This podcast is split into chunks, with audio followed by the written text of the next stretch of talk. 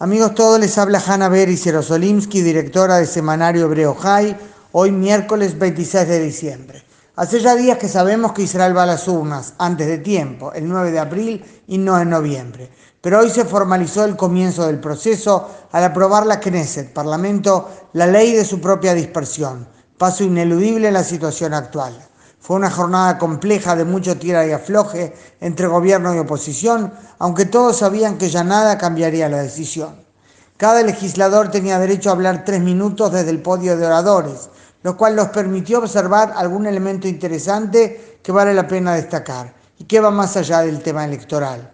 Por ejemplo, oímos al siempre crítico diputado árabe Ayman Uda, jefe de la lista unificada, pronunciar su discurso en árabe en el Parlamento de Israel. Ineludiblemente me pregunté, retóricamente por cierto, cómo no era que acá había discriminación. En fin, un elemento significativo que me pareció valía la pena mencionar. El ambiente de campaña electoral ya está aquí. El presidente Reuben Rivlin expresó hoy la esperanza que la campaña sea digna y justa que no demonice ni ensucie. Eso sería peligroso. Más de esperanza, más que esperanza, podríamos llamarle advertencia. El gran desafío de Israel que ha caracterizado su vida independiente en los últimos 70 años es vivir en democracia, lo cual supone discusiones, elecciones, debates, sin bajar la guardia en términos de seguridad. Y estos días justamente hay mucho de eso. La amenaza principal viene del Frente Norte el primer ministro Netanyahu advirtió este miércoles al hablar a los jóvenes tenientes que finalizaron el curso de pilotos en la Fuerza Aérea y hoy fue la ceremonia, que Israel no dejará de actuar contra la presencia militar de Irán en Siria porque, así dijo, está dirigida contra Israel.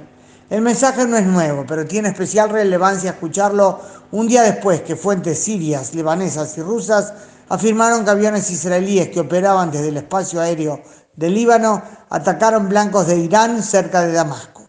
Israel no desmintió ni confirmó salvo un elemento.